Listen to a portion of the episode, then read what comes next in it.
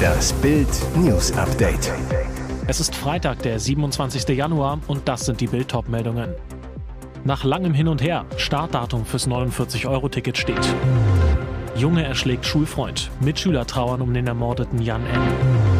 TV-Zuschauer gegen Ägypten verwundert, Fanflop bei deutschem Handballsieg. Nach langem Hin und Her, Startdatum fürs 49-Euro-Ticket steht. Bund und Länder haben sich auf einen Start des 49-Euro-Monatstickets im Nahverkehr zum 1. Mai geeinigt. Das sagte NRW-Verkehrsminister Oliver Krischer als Vorsitzender der Verkehrsministerkonferenz am Freitag nach der Sitzung einer Bund-Länder-Arbeitsgruppe. Es steht noch die Zustimmung der EU-Kommission aus. Verkaufsstart des bundesweiten Tickets für Busse und Bahnen im Regionalverkehr soll der 3. April werden. Die Einigung bedeutet aber auch, für Ausflüge über Ostern kann man das neue Günstig-Ticket noch nicht nutzen. Einig wurden sich die Verhandler laut Krischer auch über das sogenannte Jobticket. Arbeitgeber sollen demnach die Möglichkeit bekommen, das Ticket mit einem fünfprozentigen Rabatt zu kaufen.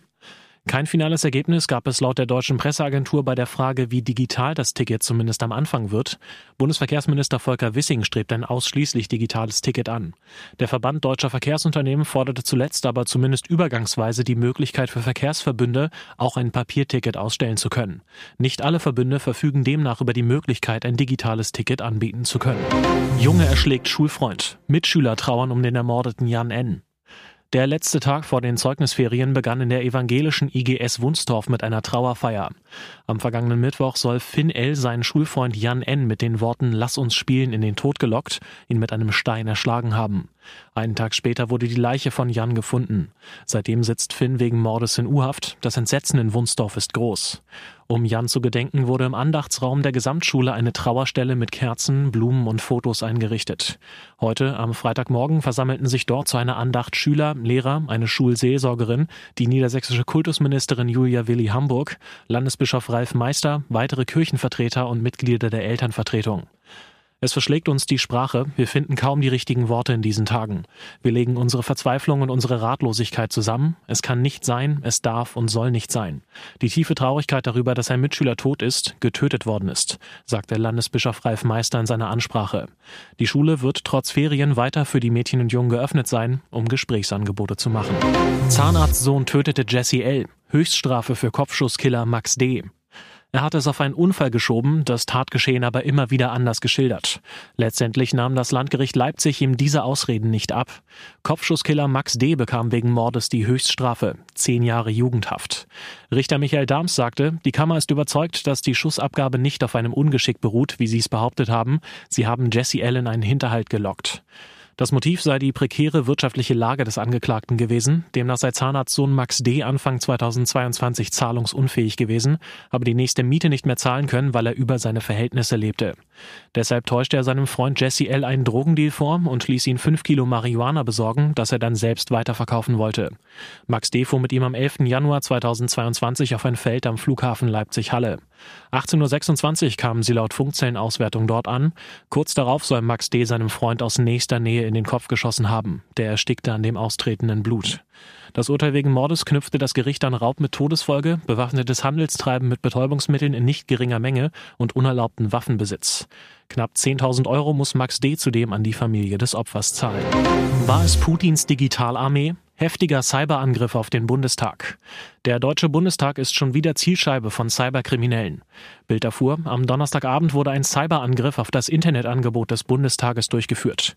Das teilte die Unterabteilung IT in einer internen E-Mail, die Bild vorliegt, mit.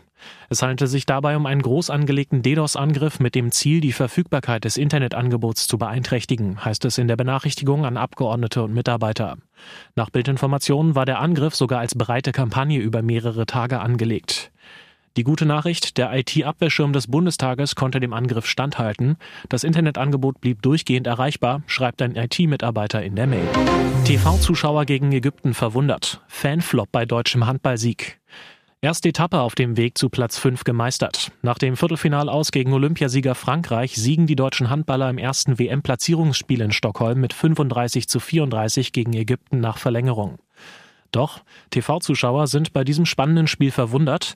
Gerade einmal 1000 Zuschauer sind beim Spiel in Schweden in der Halle. Die deutsche Mannschaft absolvierte ihre Partien sonst in Polen.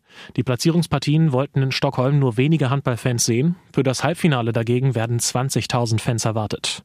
Morgen kommt es jetzt zum Finale um Platz 5 und die bestmögliche Position für die Olympischen Qualiturniere im März 2024. Das DHB-Team ist zwar schon sicher dabei, die endgültige Gruppe steht aber erst nach der EM fest.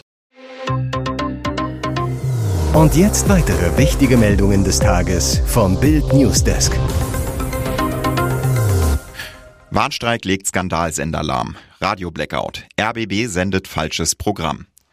Seit Freitagmorgen wird Berlins Skandalsender von den Mitarbeitern bestreikt. Folge, das RBB Inforadio kann nicht mehr aus der Region berichten, muss das NDR-Programm übernehmen. Musiksender spielen Konserven ab. Bild hatte es Donnerstagabend zuerst gemeldet. Warnstreik beim RBB. Seit 10.05 Uhr bekommen die Hörer den Arbeitskampf zu spüren. Am Ende der Nachrichten schaltete der Berliner Sender nach Hamburg um, zum NDR-Infoprogramm. Und nun das Wetter in Norddeutschland. Statt News aus Berlin und Brandenburg sendet das RBB Inforadio Nachrichten aus Ostfriesland, Kiel und Vorpommern. Der Grund? Am Donnerstag sind die Tarifverhandlungen für den RBB geplatzt. Die Gewerkschaft Verdi fordert 555 Euro mehr pro Monat. Der Journalistenverband 6 Prozent und einen angemessenen Inflationsausgleich. Doch der Sender lehnt ab, bietet nur 1,9 Prozent und bis zu 2000 Euro Einmalzahlung an. Bürokraft von Merz, Laschet und Merkel will antreten. Holt die CDU den Eurovision Song Contest? Endlich ist es soweit. Der NDR hat die Finalisten für den deutschen Vorentscheid des Eurovision Song Contest 2023 verraten. Zumindest acht der insgesamt neun Acts. Denn das letzte Ticket für unser Lied für Liverpool muss noch vergeben werden. Zur Wahl für den Vorentscheid am 3. März stehen sechs Acts, für die via TikTok abgestimmt werden kann. Bild weiß exklusiv, eine dieser potenziellen Finalisten kommt aus dem politischen Berlin. Genau genommen aus den Kreisen der CDU. Die Neuköllnerin Betül Akma ist mit ihrem Song Heaven dabei. Betül ist CDU-Insiderin. Von 2018 bis 2022 arbeitete sie im Konrad-Adenauer-Haus der Berliner CDU-Zentrale als Assistentin. Seit Herbst ist Betül die persönliche Assistentin von Wirtschaftsflügelchefin Gitta Konnemann. Betül zu Bild. Die CDU hat mich immer unterstützt. Meine Chefs und meine Kollegen haben mir immer geraten, meinen Traum vom ESC zu verfolgen. Das hat mir viel Kraft gegeben und mich bestärkt. Ihr hört das Bild News Update mit weiteren Meldungen des Tages. Eine schreckliche Nachricht für alle Fußballfans. The Zone-Kommentator Christian Scherpe ist überraschend gestorben. Er wurde nur 24 Jahre alt. Das teilte sein Fußballverein FC Adler Meindorf auf Instagram mit. Mit großer Bestürzung und Sprachlosigkeit haben wir vom Tod unseres Spielers Christian Scherpe im Alter von nur 24 Jahren erfahren, heißt es in dem Statement. Auch der Streamingdienst The Zone, wo Scherpe seit Dezember als Kommentator im Einsatz war, postete bei Instagram eine Story über den Tod des Kommentators, löschte diese aber kurze Zeit später wieder. Woran der junge Reporter starb, ist unklar. Scherpe konnte sich 2022 im großen Kommentatorencasting The Zone und Indeed Draft gemeinsam mit Mika Kaul gegenüber 5000 Kontrahenten durchsetzen. Dabei überzeugte er mit seinem Talent die Jury aus Laura von Torra, Jan Platte, Julia Simic und Michael Bracher. Scherpe hat Sportjournalismus studiert. Bevor er bei The Zone ans Mikrofon durfte, war er bereits als Kommentator und Blindensportreporter in der Regionalliga West im Einsatz. Der Fußball verliert mit Scherpe einen talentierten Nachwuchsreporter. Hier ist das Bild News Update. Und das ist heute auch noch hörenswert.